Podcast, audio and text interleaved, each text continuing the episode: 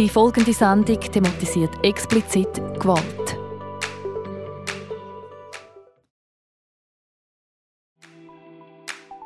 Es ist am Morgen früh, wo der Vater von Stivan in sein Zimmer kommt und mit dem Messer auf seinen eigenen Sohn einsticht. Dann hat er mich verpacken und hat sich auf mich gesessen. Dann hat er halt mir angefangen, die ersten Schnitte zuzufügen. Warum ist das so eskaliert? Der Stivan erzählt uns heute seine Geschichte und sagt, was er heute über seinen Vater denkt. Jetzt. Das ist der Zurich Pride Podcast mit den spannendsten Menschen und den außergewöhnlichsten Geschichten. So bunt, so queer ist die Schweiz mit dem Alexander Wenger. Ich begrüße den Stivan Abdullah. Er ist 18 und kommt aus Bern. Stivan, du hast mir vorher gesagt, dass du dich als trans definierst und es ist in Ordnung, wenn ich dich mit dem Pronomen er anspreche. Stivan, du hast ein sehr etwas Krasses erlebt. Dein Vater hat versucht, dich äh, umzubringen. Wie das so weit hat kommen, das möchte ich gerne herausfinden. Und darum würde ich gerne mal zuerst in deine Kindheit reisen. Du bist ähm, im Irak geboren und mit drei in die Schweiz gekommen. Kannst du mir erzählen, warum sind Sie damals in die Schweiz gekommen? Was weißt du über deine Familiengeschichte?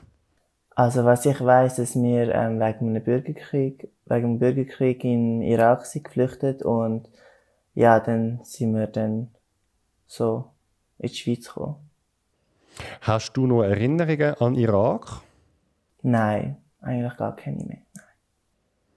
Also das heißt, Bern und die Schweiz sind für dich deine Heimat?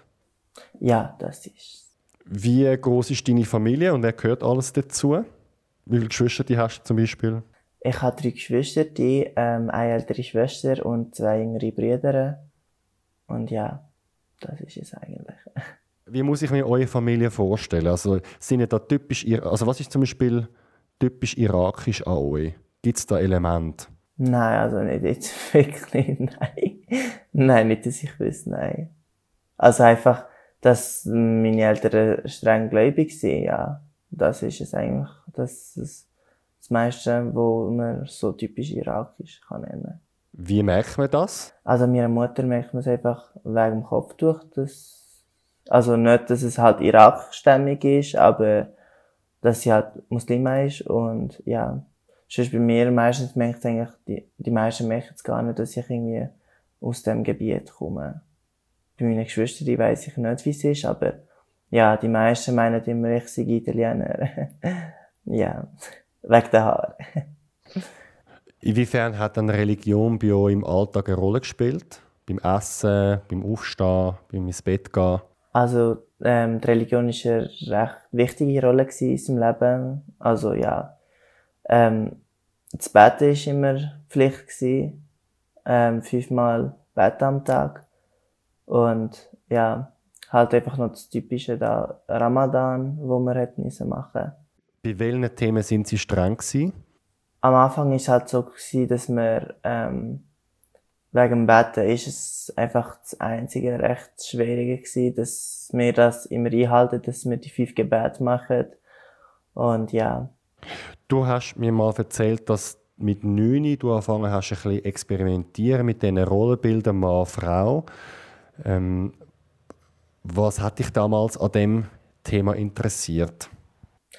Also mir ist das Wichtige daran gewesen, wie das genau abläuft mit der Transsexualität, wie, wie man genau mit dem kann anfangen, wie das überhaupt abläuft, wie das, ja, welchen Schritt man machen muss, dass man überhaupt mit dem Prozess kann anfangen und, und dann mit Nini bin ich, ähm, habe ich die ersten paar Infos gesucht im Internet und da habe ich auch ein paar Videos angeschaut, wie die Geschlechtsumwandlung von Mann zu Frau gemacht wird. Und ja, das habe ich halt auch ein paar Mal angeschaut. Und habe ich das halt verdecken, das Thema. Denn das, ja, weil das halt nicht so das, was in die Kultur passt. Und das habe ich halt recht lange müssen verstecken. Warum hast du dich dann nicht wohlgefühlt in deiner Haut am Anfang? Warum hat dich das Thema angefangen so interessieren? Weil ich gemerkt habe, dass was ich an meinem Körper habe, nicht das ist, was ich eigentlich wett haben mir und ähm, dann ist es halt noch nicht so entscheidend gewesen, ob es wirklich so ist, ob ich als Frau will leben ähm, das war halt einfach so die erste Recherche, die ich gemacht habe. Und ähm, ich habe es halt immer verdrängt. Also ich habe einfach schon gemerkt, dass was, mm, was Mädchen machen können, kann ich als Mann eigentlich nicht machen. Und das, das, ich habe nicht so in die Rolle gepasst, wo, von den Mädchen, von den Frauen. Und das ist eigentlich so der Punkt gewesen, wo wir gesagt haben, ich bin im falschen Körper geboren. Hast du dich da mal deinen Eltern anvertraut oder hast du da von Anfang an gewusst, das kannst du ihnen nie sagen? Nein, also ich habe mich da eigentlich niemandem anvertraut gehabt. Das Thema ist, also auch nicht irgendwie ein Kollege oder so. Ähm, nein, also schon, dass ich auf Männer stand, ist ja nicht okay in der Kultur und ähm, in der Religion. Darum habe ich das für mich behalten. Nein. Woher hast du gewusst, dass deine Eltern mit diesen Themen Mühe haben? Also haben sie zum Beispiel am Nachttisch schlecht über Homosexualität oder Transleute geredet? Oder wie hast du das gemerkt, dass es ein Tabu ist? Nein, also jetzt äh, geredet haben wir eigentlich über so Themen nie, nein, in der Familie.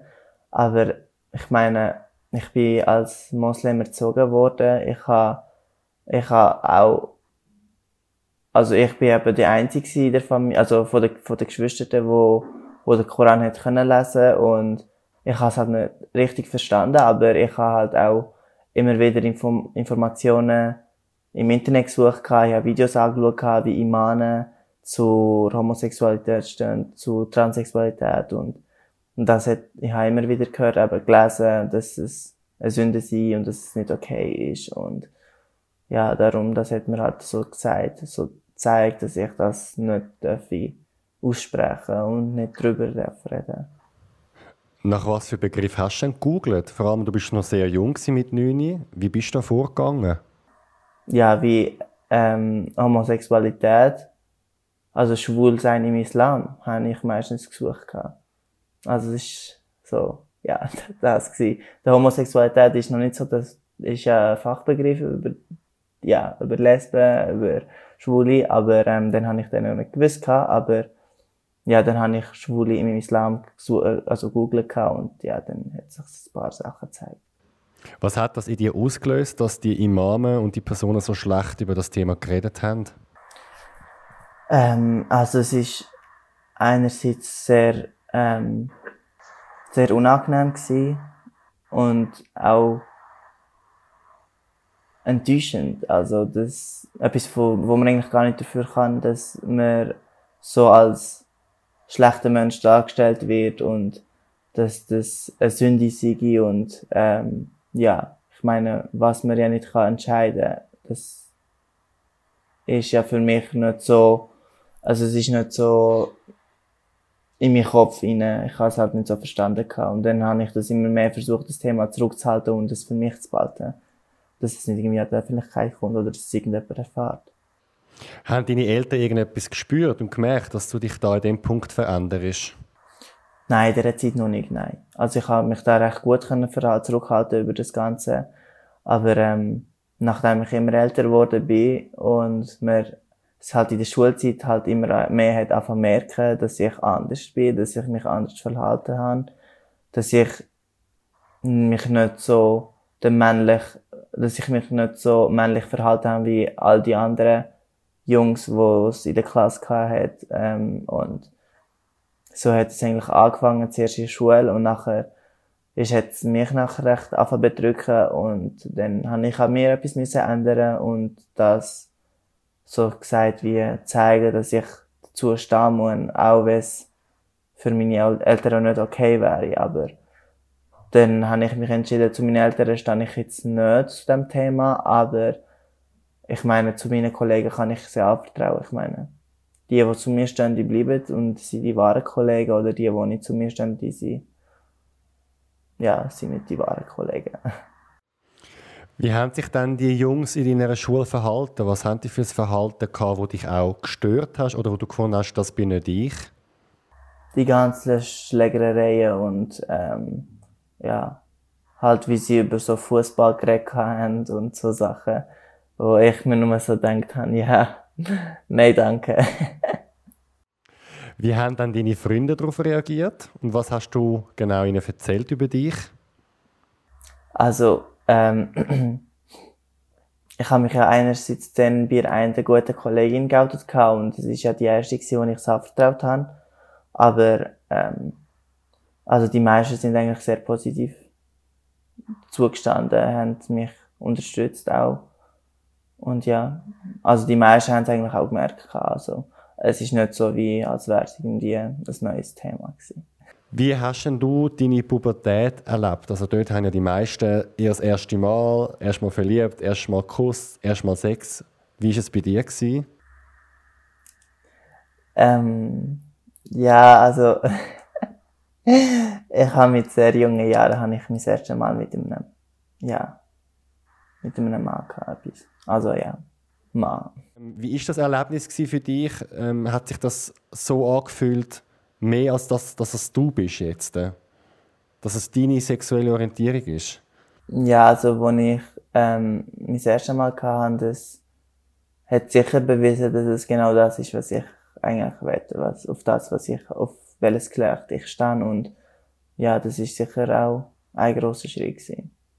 Auch wenn es mit sehr, sehr jungen Jahren war, ja, es ist ein Beweis gewesen, dass es genau das ist, was ich habe auf das, auf das Geschlecht, wo ich stehe. Okay. Was hat das mit dir dann nachher ausgelöst? Wie sind denn die weiteren Schritte nach dem Erlebnis? Ich habe es halt immer noch zurückgehalten. Ich kann es nicht können sagen, da ich ja recht jung bin. Und das Thema, also nie, es hat jetzt nie mehr erfahren gehabt, dass ich mit einem etwas hatte. Und das, bis ich mich eben das erste Mal geoutet habe bei einer Kollegin, das ist recht lang gegangen. Bist du mit ihm auch zusammengekommen? Also hast du auch romantische Gefühle für ihn? Nein, nicht wirklich, nein. Jetzt im Frühling 2019 kommt es ja zu dem Angriff von dem Vater. Was mich noch wundern in dieser Zeit vorher, ist es da dann irgendwann mal langsam Thema geworden in der Familie, dass du könntest auf Männer stehen? Ja, mein Vater hat mich sicher ein paar Mal angesprochen auf das Thema. Auch meine Geschwister die hat er angesprochen. Und ähm, ob ich halt schwul sei, ob ich auf Männer stand und ähm, aber ich habe das halt für recht, für recht lang habe ich das können wie verneinen, immer das Thema immer verbergen. Aber ja, dann ist es halt eigentlich für ihn zu viel geworden und dann ist es zu dem Angriff gekommen, ja. Wie hat er denn das gemerkt? Also er hat sicher schon gesehen, wie ich mich anfangen schminken. Also nicht ein grosses Schminken, ich habe nicht viel geschminkt, aber ich habe mich immer wieder, ähm, ja, mein Gesicht anfangen, ein vertuschen mit Foundation und ich habe meine Augenbrauen machen Also, ja, habe ich anfangen normalen und, ähm, meine Nägel habe ich immer wachsen lassen. Und dann hat er halt das auch immer wieder gesehen und er hat, die Schminke hat er im Bad sicher gesehen Er hat meine Nägel immer wieder gesehen und hat mich halt darauf angesprochen, wieso ich sie immer nicht, wieso ich sie nicht tun abschneiden und ja, das sind sicher so die einzigen Anzeichen gewesen, die, es ihn so dazu gebracht haben. Hast du denn das bewusst gemacht, die Sache? Weil ich nehme an, dass, ähm, dass äh, dein Vater mit seinem Hintergrund von der Kultur schnell darauf kommen oh, da ist etwas anderes, als wie er das kennt. Also wenn du dich als Mann schminkst, ähm, hast du das mit der Reaktion auch wie wissen, wie, wie er das aufnimmt, wenn du das machst? Nein, das nicht wirklich, nein. Also ich habe es mehr für mich gemacht. Ich habe mich in dem Moment gar nicht, in dem Moment habe ich gar nicht mal an, ihn gedacht, was, was in seine Situation, also was in, in ihn kann auslösen und ähm, ich habe einfach das gemacht, was mir passt hat in dem Moment und ähm, ja. Jetzt an dem Tag, wo dein Vater dich angegriffen hat, was ist vorher passiert? Inwiefern ist das ein normaler Tag gewesen, oder hat es dort schon irgendwie erste Anzeichen für die Eskalation gegeben? Im Mai haben wir sicher schon mal ein paar Streitereien gehabt. Ich habe halt meine Ohrlöcher gestochen lassen. Also ich habe mir zwei Ohrenpänkler machen und dann bin ich mit denen heimgekommen und dann ähm, ja, niemand ist daheim gewesen. Mein Vater ist der einzige daheim gewesen und dann bin ich heimgekommen und dann hat er mich angesprochen gehabt, wieso ich das gemacht habe. Und dann ist er sehr sauer geworden und hat mich ähm, angefangen beleidigen und hat mir gesagt, gehabt, ob ich jetzt, also hat mich gefragt, ob ich verheiratet sei.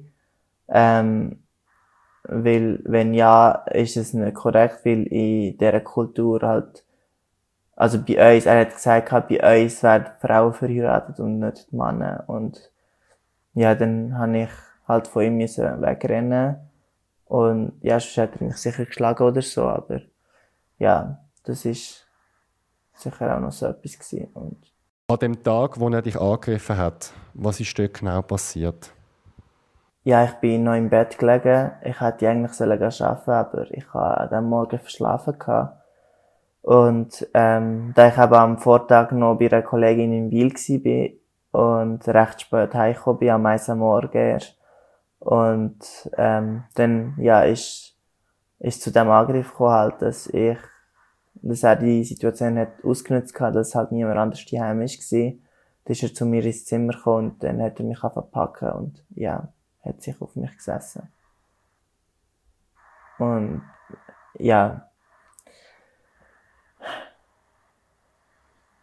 Ja, dann hat er halt mir angefangen, ja,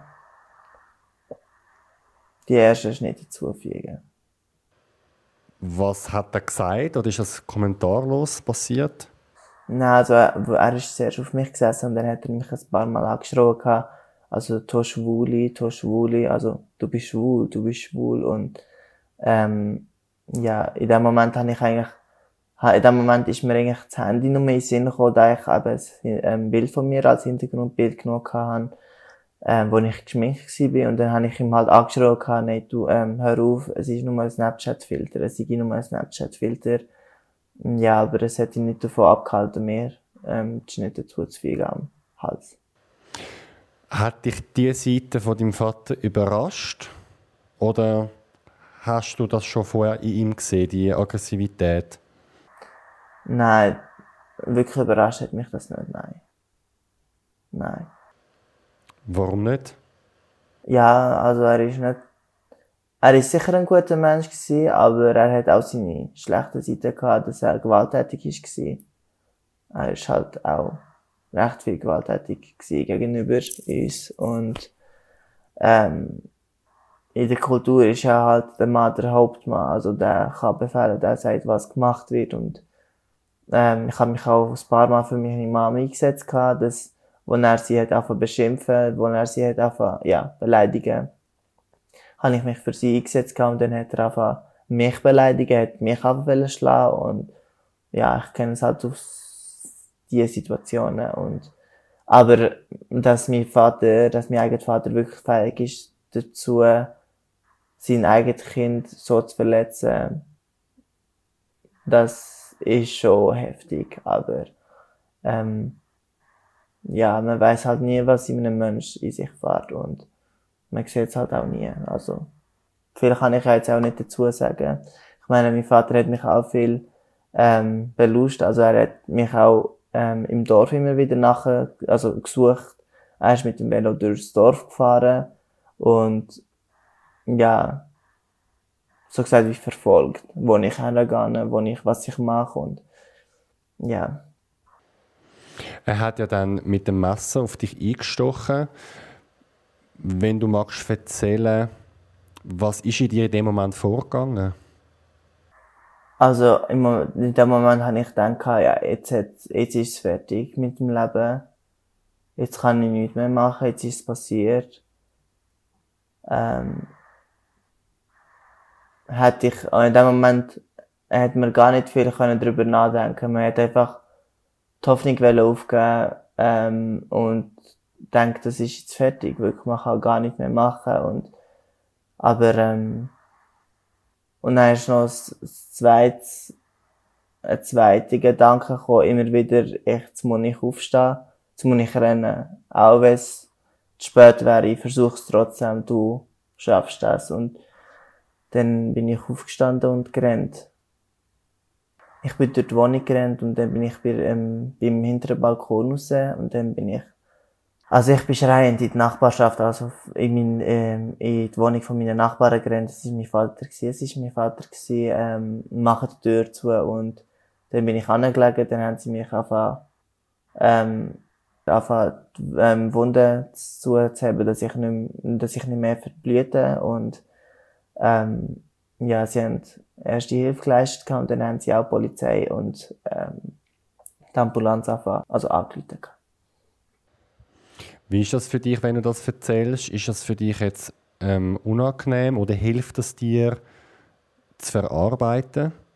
Also es hilft sicher einerseits zu verarbeiten, aber andererseits kommen halt immer wieder genau die Situationen wieder in den Kopf, wo ich versuche, wie zu vergessen, wo ich je, nie wieder können vergessen aufgrund der Narbe, die ich mir jeden Morgen muss anschauen muss.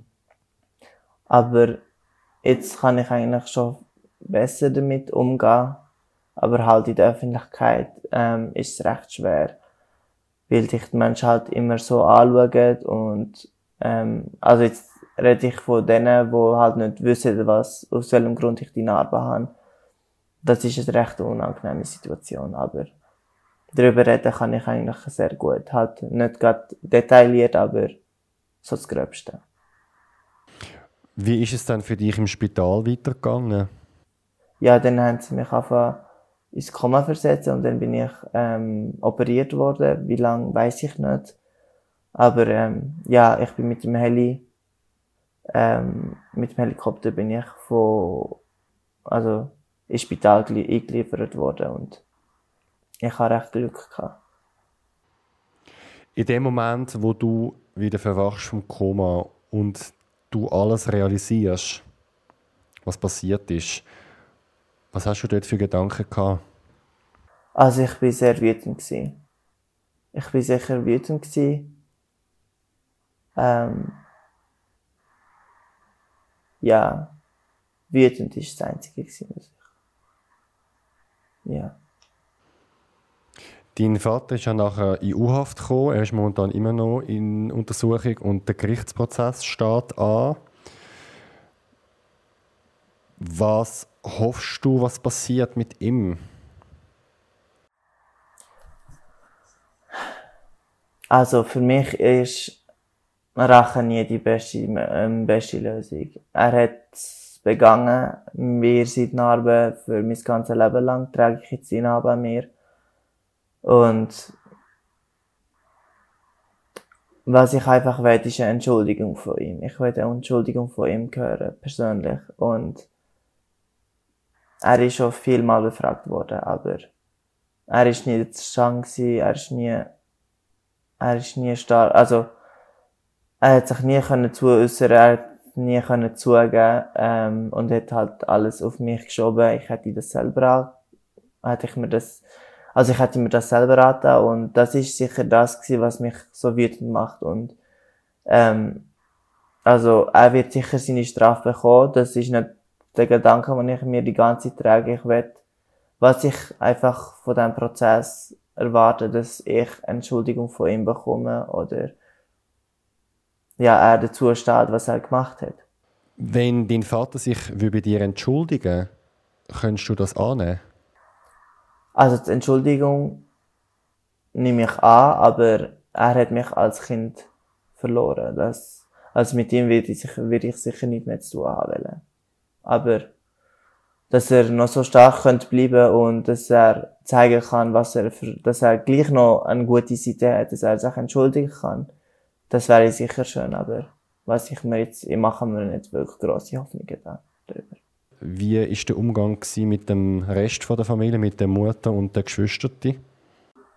Also am Anfang ist es sicher so gewesen, dass wir nichts zu tun hatten ich habe halt auch, es sind her mit mir Mom und ähm, ich bin halt auch immer sehr sauer gewesen. Aber ähm, ja, mit meinen Geschwistern, mit meiner Schwester habe ich es eigentlich gut. Mit dem Bruder habe ich es jetzt nicht mehr so gut. Ähm, ja, aufgrund der ganzen Situation. Und mit dem Kleinen habe ich es auch gut. Aber ja, der, der realisiert ja das Ganze noch gar nicht. Warum ist es mit der einen gut, mit der anderen weniger?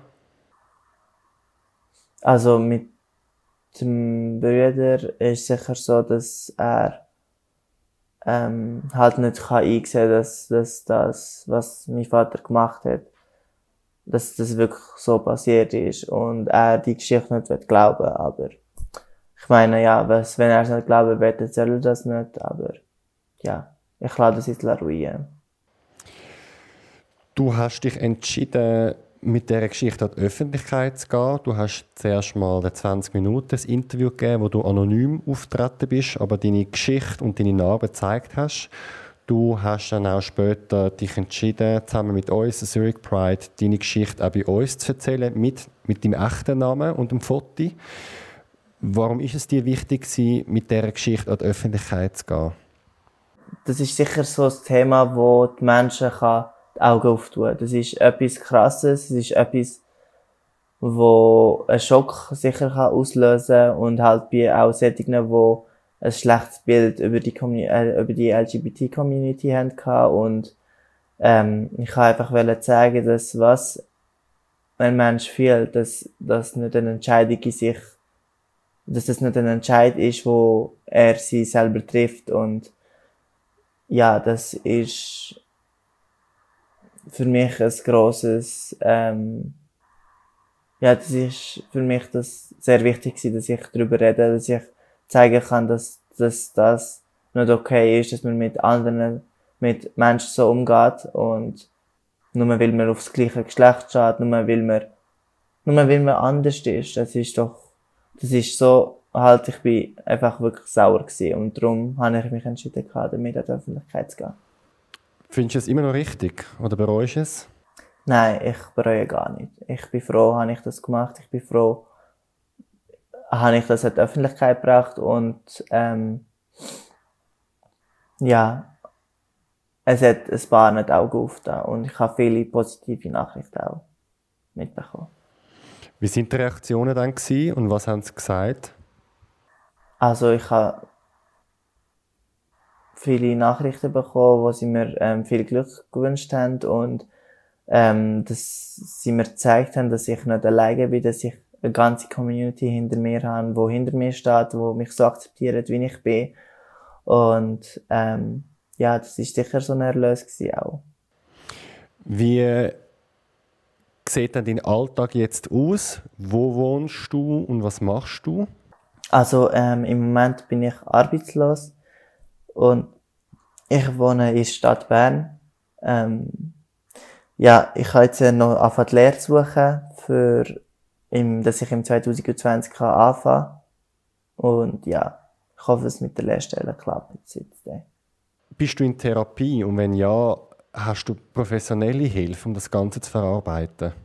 Ähm, also ja, ich bin jetzt bei einer Psychologin auch, wo ich über das ganze Thema kann reden kann. Einerseits jetzt über den ganzen Vorfall, der passiert ist. Und ähm, andererseits habe ich jetzt, fange ich mit der Therapie an, also habe ich mit dem Prozess für die Transsexualität, für die Geschlechtsumwandlung angefangen. Was ist denn dort dein Wunsch? Wie stellst du dir dein Leben vor? Dass ich als die Person leben kann, die ich immer wollte und ähm, ja, dass einfach die Akzeptanz auch größer wird und dass wir andere akzeptieren, wie sie sind. Weil, ja, ich will den Prozess machen, ich will als Frau leben und ja, ich hoffe es doch, dass das Ganze klappt. Was wünschst du dir für dich und deine Zukunft? Sagt das auf deine Familie bezogen oder auch beruflich oder sonst auch privat? Ähm, dass ich sicher mit meinen mit meinen Geschwistern und mit meiner Mom ein gutes Verhältnis kann haben und dass es kann beibehalten und ähm, dass ich meine Lehre kann absolvieren dass ich in drei Jahren einen Lehrabschluss habe und ja, dass ich, ein, dass ich einen guten Freundeskreis habe. Was wäre deine Botschaft an uns alle? Macht das, was euch passt macht das, was euch glücklich macht und lasst nicht auf die anderen. Die Haters versuchen immer andere zu verändern, aber lasst euch nicht von dem abziehen und bleibt stark. Vielen Dank, Stefan, für das Gespräch. Bitte gerne.